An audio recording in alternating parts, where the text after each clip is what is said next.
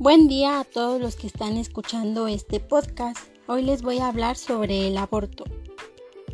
El aborto es la terminación espontánea o provocada de la gestación antes de la vigésima semana, contando desde el primer día de la última menstruación normal o expulsión del producto de la gestación con un peso menor a 500 gramos. También se considera como una pérdida repetida de la gestación o un aborto recurrente a aquellas pérdidas espontáneas en dos o más ocasiones en forma consecutiva o alterna. Los factores de riesgo para un aborto son las anomalías uterinas anatómicas. También puede ser por miomatosis uterina que se relaciona con la dificultad para la implantación y deficiente aporte sanguíneo al feto, también como un rápido crecimiento y degeneración con liberación de citoquinas o por la ocupación total del espacio uterino que dificulta el crecimiento del feto. Es por esto que los miomas submucosos se asocian a pérdidas tempranas. Los anticuerpos antifosfolípidos y los anticuerpos anticardiolípinas están asociadas al aborto principalmente recurrente, aunque no se ha determinado con exactitud la fisiopatología ni la edad gestacional más susceptible. Otro factor está relacionado con la edad materna que abarca de entre 25 y 40 años. Esta se relaciona principalmente con el aborto ya que se sospecha que se debe a las alteraciones cromosómicas. Sin embargo, a pesar de ajustar por alteraciones genéticas, la asociación persiste y se, y se relaciona con causas de aborto. Otro factor de riesgo es el descontrol metabólico de una diabetes ya sea de tipo 1 o tipo 2 que incrementa el riesgo de la pérdida del embarazo. Esto se debe a que no hay un control óptimo de la glucosa en las pacientes que son diabéticas previa a la concepción y esto puede disminuir la frecuencia de abortos y otros resultados adversos del embarazo. Es por esto que es de suma importancia que las pacientes diabéticas en edad reproductiva lleven un control metabólico antes y durante la concepción, así como que el consumo de alcohol debe ser, este, se debe de evitar en las etapas tempranas de la concepción, ya que también se asocia a un aborto temprano. De igual manera, el consumo de tabaco se asocia a un aborto, el consumo de la cocaína, e incluso hay estudios que demuestran que el consumo de la, coca de la cafeína es un factor de riesgo para el aborto. También se ha considerado que un índice de masa corporal mayor a 25 kilogramos por metro cuadrado es un factor de riesgo para el aborto, al igual que la obesidad. Dentro de las causas locales propias del útero se encuentran la hipoplasia uterina, el útero arcuato, el útero tabicado, las sinequias uterinas, los miomas uterinos, la insuficiencia cervical y los pólipos endometriales. Dentro de las causas generales se pueden deber a un traumatismo, a hipertermia sostenida, a desnutrición, a vitamitosis y deficiencia del cuerpo lúteo y los factores metabólicos ya mencionados. Los factores paternos, eh, únicamente en el 2% de los abortos se debe a causas del padre que son debidas a alteraciones en la fórmula cromosómica las variaciones clínicas del aborto con los signos y síntomas son las siguientes.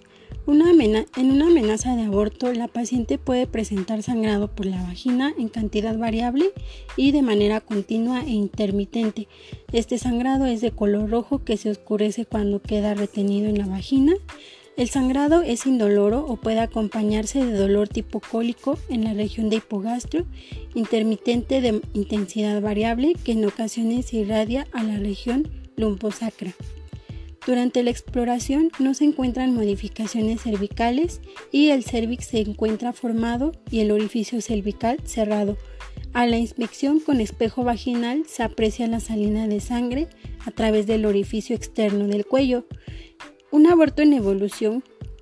En este tipo de aborto, su cuadro es consecutivo y la amenaza de aborto La sintomatología es similar a la de la amenaza de aborto, pero de mayor intensidad.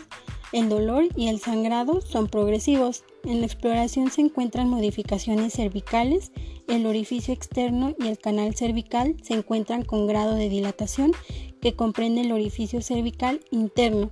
La longitud cervical se encuentra disminuida a través del canal cervical. También pueden palparse las membranas ovulares. En el aborto inminente, el cuadro clínico es similar al del aborto en evolución. En este, las modificaciones cervicales son importantes que permiten la protrusión parcial del contenido uterino. Las membranas pueden ser íntegras o rotas. Sin en cambio, en el aborto inminente no tarda en presentarse el aborto. En el aborto inevitable, este se define como un cuadro en un embarazo menor de 20 semanas en donde ocurre la ruptura de las membranas ovulares y la pérdida de líquido amniótico. En este cuadro pueden existir o no contracciones uterinas dolorosas, no hay modificaciones cervicales y en la exploración se corrobora la salida de líquido amniótico por la vagina. La denominación de inevitable se emplea porque en estas condiciones el embarazo no puede continuar su evolución normal. En el aborto diferido, que también es conocido como huevo muerto y retenido, este consiste en la muerte embrionaria o fetal sin que exista la expulsión del mismo durante dos meses. En este caso no existe sangrado ni dolor abdominal y el cervix no sufre modificación alguna. Dentro de los signos y síntomas que se observan es que se detiene el crecimiento uterino o disminuye ligeramente el volumen de la gestación entre una consulta prenatal y la siguiente. Sin embargo, no existe correlación entre el tamaño del útero y las semanas de gestación. En algunos casos puede haber secreción de calostro a través de los pezones y este cuadro constituye un elevado riesgo de coagulopatía por consumo. Otra variación clínica es el aborto consumado. En este es cuando ocurre la expulsión de la totalidad del contenido uterino durante un aborto. Aquí ocurre con poca frecuencia ya que lo habitual es que pueden, pueden ser retenidos estos restos o fragmentos ovulares que ocasionan sangrado de intensidad variable. Generalmente esto se acompaña de coágulos. En este cuadro es denominado como aborto incompleto y se puede propiciar a infecciones severas por lo que el tratamiento es de un negrado uterino. En el aborto moral, molar, este, este se define así, ya que eh, cuando el contenido uterino este consiste en una mola hidatidiforme y se expulsa vesículas trofoblásticas. También existe el aborto séptico en el que se puede puede causar una infección y constituir a un aborto séptico. En este se manifiesta por la salida de secreción hematopurulenta por la vagina acompañada de un cuadro febril y este puede llegar a producir un choque séptico. También existe el aborto habitual, este se denomina así cuando ocurren tres o más abortos en forma consecutiva. Como causas del aborto habitual existe la insuficiencia lútea, la insuficiencia cervical, la diabetes mellitus, la toxoplasmosis, la insuficiencia de vías urinarias, el hipotiroidismo o hipertiroidismo, las malformaciones urinarias y anomalías cromosómicas. Como resumen, para identificar un aborto, en este se van a destacar los siguientes signos y síntomas, como lo que son amenorrea, síntomas de embarazo, sangrado, este puede ser escaso, intermitente al principio, indoloro y posteriormente abundante con coágulos y acompañado de dolor. El dolor puede ser abdominal, tipo cólico localizado en hipogastrio y en ocasiones irradia a la región sacrolumbar. También puede haber salida de líquido por la vagina. En este pues ocurre en casos de aborto inevitable en embarazos de 15 a 20 semanas de gestación. Las modificaciones cervicales en el cervix se puede encontrar formado y cerrado y en casos de amenaza de aborto y semiborrado, borrado y dilatado en los abortos en evolución incompletos. También puede haber secreción hematopurulenta fétida en los casos de un aborto séptico. También se puede presentar la expulsión de vesículas. Estas vesículas se presentan o se expulsan cuando existe un aborto de embarazo mular. También puede haber falta de crecimiento uterino, de acuerdo con la menorrea, en los casos de un aborto diferido. Para el diagnóstico de un aborto se debe de practicar una exploración con espejo vaginal para visualizar el cervix y evitar confusiones diagnósticas. Sin embargo, los signos y síntomas de cualquier tipo de forma de aborto se pueden confundir con un sangrado disfuncional de origen uterino, neumatosis uterina, pólipos endocervicales, un carcinoma cervicuterino, ectropión sangrante, embarazo ectópico y mola hidatiforme. Sin embargo, se pueden realizar otros, otros estudios para determinar si existe un embarazo y hay algún aborto, como puede ser la prueba inmunológica de embarazo para certificar si sí existe este embarazo, la cuantificación de gonadotropinas coriónicas, esto se correlaciona con edad gestacional y un ecosonograma este método sirve para valorar la vitalidad y el desarrollo de los embarazos tempranos, la inserción trofoblástica y la presencia de complicaciones como miomas o malformaciones uterinas que pudieran ser la, causa de una amenaza de aborto.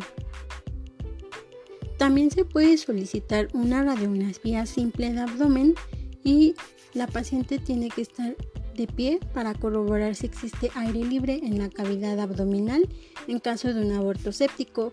Dentro de los exámenes de laboratorio pueden ser un examen general de orina y en el aborto séptico se puede realizar hemocultivo y cultivo de secreción uterina con antibiograma.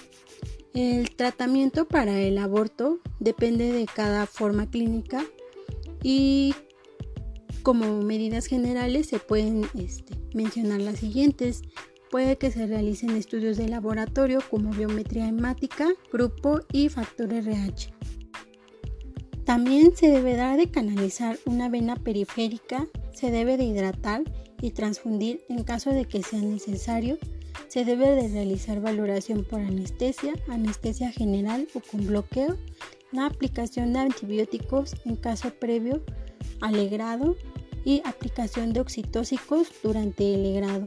El tratamiento quirúrgico específico es para las siguientes. En el caso de un legrado uterino instrumentado, este está indicado cuando existe sangrado excesivo y persistente o inestabilidad hemodinámica, evidencia de tejido retenido infectado o la sospecha de una enfermedad trofoblástica gestacional. El legrado uterino instrumentado debe debe ser valorado dentro de las primeras 24 horas del tratamiento médico cuando el sangrado es abundante y persistente. En el caso de la aspiración endouterina, esta es preferible en casos de aborto incompleto o un aborto diferido. Este disminuye la cantidad de sangrado, el dolor pélvico y el tiempo de duración del procedimiento. Las indicaciones para una aspiración manual endouterina incluyen como tratamiento del aborto en cualquiera de sus variedades, siempre y cuando se tenga una altura uterina menor a 11 centímetros y la dilatación cervical sea menor o igual a un centímetro. También se puede aplicar en un aborto séptico hasta 6 a 8 horas después de haber iniciado con el tratamiento antibiótico las indicaciones para un legrado uterino instrumentado son como tratamiento del aborto en cualquiera de sus variedades En esta se tiene que tener una altura uterina mayor o igual a 12 centímetros y la dilatación cervical tiene que ser mayor o igual a un centímetro. También se puede aplicar en un aborto séptico hasta 6 a 8 horas después de haber iniciado el tratamiento con antibiótico. El tratamiento terapéutico incluye dosis altas de misoprostol, como lo es de 1 a 200 o hasta 1400 microgramos. En el caso de embarazos menores a 7 semanas de gestación, el tratamiento es con mefepristona 600 miligramos y 48 horas posterior se administrarán 800 microgramos de misoprostol oral y este es efectivo. En mujeres mayores en mujeres con embarazos mayores de 9 semanas de gestación se aplicará mefepristona 200 miligramos vía oral y misoprostol 800 microgramos vaginal. El tratamiento también pudiera incluir metotrexate y misoprostol. Este solo es para el manejo de aborto en embarazos mayores de 9 semanas y se tienen que esperar en promedio 4 semanas para que se tenga un aborto completo. En el caso de un tratamiento con misoprostol, este se puede usar sin que se requiera hospitalización en la mujer, ya que el sangrado que se produce es un poco mayor que el de una menstruación normal.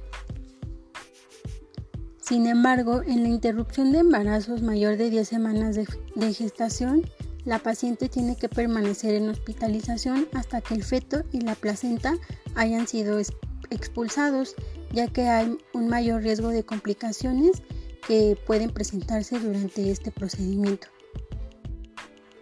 Todas las pacientes que reciban un tratamiento médico para un aborto deben ser citadas a un control a las 24 horas después de la primera dosis de misoprostol y deben ser informadas que si presentan un sangrado excesivo, fiebre de 24 horas o dolor abdominal intenso, deben acudir a una atención médica inmediata. También se les debe realizar un ultrasonido entre los 7 y 14 días después del inicio del tratamiento farmacológico para que se valore la total evacuación del contenido uterino. En el caso de las mujeres que hayan iniciado un tratamiento con misoprostol, la oxitocina no se debe de iniciar antes de 6 horas, más sin en cambio se debe de esperar a la expulsión del producto en las primeras 24 horas, pero esta expulsión del producto se puede demorar incluso de 48 a 72 horas. En el caso de una amenaza de aborto, las medidas terapéuticas a seguir es que se tiene que tener un reposo absoluto en cama, se deben administrar sedantes ligeros como benzodiazepinas, papaverina y otros analgésicos, tranquilizar a la paciente y explicarle su problema, administrar inhibidores de, las prostaglandinas y administrar progesterona en casos de deficiencia de cuerpo lúteo en el caso de un aborto inevitable y diferido, se debe de estimular con oxitocina en caso necesario y efectuar el vaciamiento uterino, así como administrar un tratamiento con antibiótico. En el aborto en evolución inminente o incompleto, se debe de acelerar la expulsión y practicar un negrado uterino, dígito instrumentado y en el caso de un aborto séptico se va a administrar un tratamiento antibiótico en dosis altas, legrado uterino o histerectomía en bloque según sea el caso. Algunos autores mencionan que se pueden utilizar los siguientes antibióticos en el caso de que sea un aborto séptico y son los siguientes, ya sea la penicilina cristalina, 30 millones de unidades intravenosa en 24 horas o 5 millones de unidades cada 4 horas. También puede ser ampicilina, 2 gramos intravenosa cada 6 horas, cefalotina de 1 a 2 gramos intravenosa cada 6 horas, gentamicina de 60 a 80 microgramos intramuscular cada 8 horas, clindamicina 600 miligramos cada 6 horas intravenosa o intramuscular y canamicina 0.5 gramos cada 12 horas intramuscular. Dentro de los cuidados de enfermería que vamos a realizar son los siguientes. Como primer punto se debe de llevar un manejo adecuado de líquidos mediante la administración de terapia intravenosa e instruir a la paciente en estado en estado de ayuno. También se debe de administrar medicamentos intravenosos. En este punto se deben de llevar a cabo o seguir los cinco principios de la medicación, tomar en eh, nota del historial médico y del historial de alergias, preparar correctamente el equipo para la administración de la medicación, verificar la colocación y la permeabilidad de un catéter intravenoso y controlar el equipo intravenoso, la velocidad del flujo y la solución a intervalos regulares. También se deberá verificar si se produce infiltración o flebitis en el lugar de, de la infusión y se debe de anotar la administración o todos los medicamentos que se administraron, así como la respuesta de la paciente. Eh, otro punto importante es la disminución de la hemorragia en el que se va a determinar la cantidad y naturaleza de la pérdida de sangre y vigilar a la paciente por si se produce una hemorragia grave. También se debe de cuidar el sueño. En este se va, se van a, se va a ajustar ya sea la administración de medicamentos para que la mujer pueda descansar. También se deben de brindar cuidados perineales en donde se podrán aplicar compresas para absorber el drenaje o sangrado. En, el caso de que ya haya progresado a una infección, se debe de, se debe de llevar a cabo el control de esta mediante la administración de los antibióticos indicados, así como todas las medidas necesarias eh, para evitar una infección como el lavado de manos antes y después de cada actividad en los cuidados de la paciente y el uso de precauciones universales, así como eh, en el caso de que la, la mujer prefiere, requiera de algún procedimiento invasivo o cirugía, se debe de preparar y garantizar una manipulación aséptica de las líneas intravenosas. También se debe de brindar protección contra alguna infección y en este se van a verificar signos y síntomas de una infección sistémica y generalizada.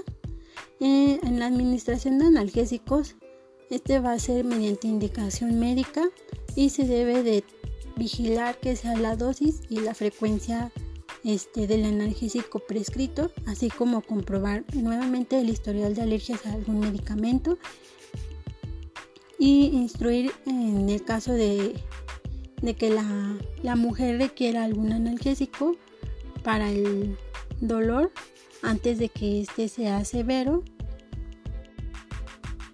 De igual manera es importante brindar apoyo emocional y que la mujer comente la experiencia emocional, así como realizar afirmaciones enfáticas o de apoyo, abrazar para proporcionar apoyo a la paciente en caso de que lo permita y animar a la paciente a que exprese sentimientos de ansiedad, ira o tristeza, así como favorecer una conversación o el llanto como un medio para disminuir la respuesta emocional. Es importante permanecer con la paciente y proporcionar sentimientos de seguridad durante los periodos de mayor ansiedad. Para facilitar el duelo se debe de identificar la pérdida, fomentar la expresión de sentimientos acerca de esta pérdida, escuchar a la paciente expresiones de duelo y fomentar la identificación de los miedos más profundos respecto de la pérdida. Se debe de brindar un asesoramiento para establecer una relación terapéutica basada en la confianza y el respeto, demostrar simpatía, calidez y disponer la intimidad para asegurar la confidencialidad de la paciente y de igual manera proporcionar toda la información necesaria. Se, debe de propiciar a disminuir la ansiedad eh, y establecer un enfoque sereno de seguridad, explicar todos los procedimientos que se le realicen y proporcionar información de estos procedimientos. Los cuidados que se abarcan por, en el caso del cese del embarazo se debe de preparar física y psicológicamente a la paciente para el procedimiento que se le vaya a realizar, así como explicar las sensaciones que podría experimentar la paciente. También es importante instruir de los signos de los que va, va a experimentar, como es el aumento de la hemorragia o de los dolores abdominales, también que puede presentar eliminación de coágulos y tejido. Y también es importante que se le proporcionen analgésicos o antieméticos previamente prescritos por el médico y se deben de almacenar o sí, almacenar los tejidos que se hayan eliminado. Muchas gracias por escuchar este podcast. La bibliografía consultada fue la siguiente. Guía de práctica clínica de diagnóstico y tratamiento de embarazo tubario 2009. Libro de obstetricia básica ilustrada del autor Héctor Mondragón Castro, sexta edición. Plan de cuidados estandarizados de paciente con aborto diferido y legrado del Hospital General de Ciudad Real.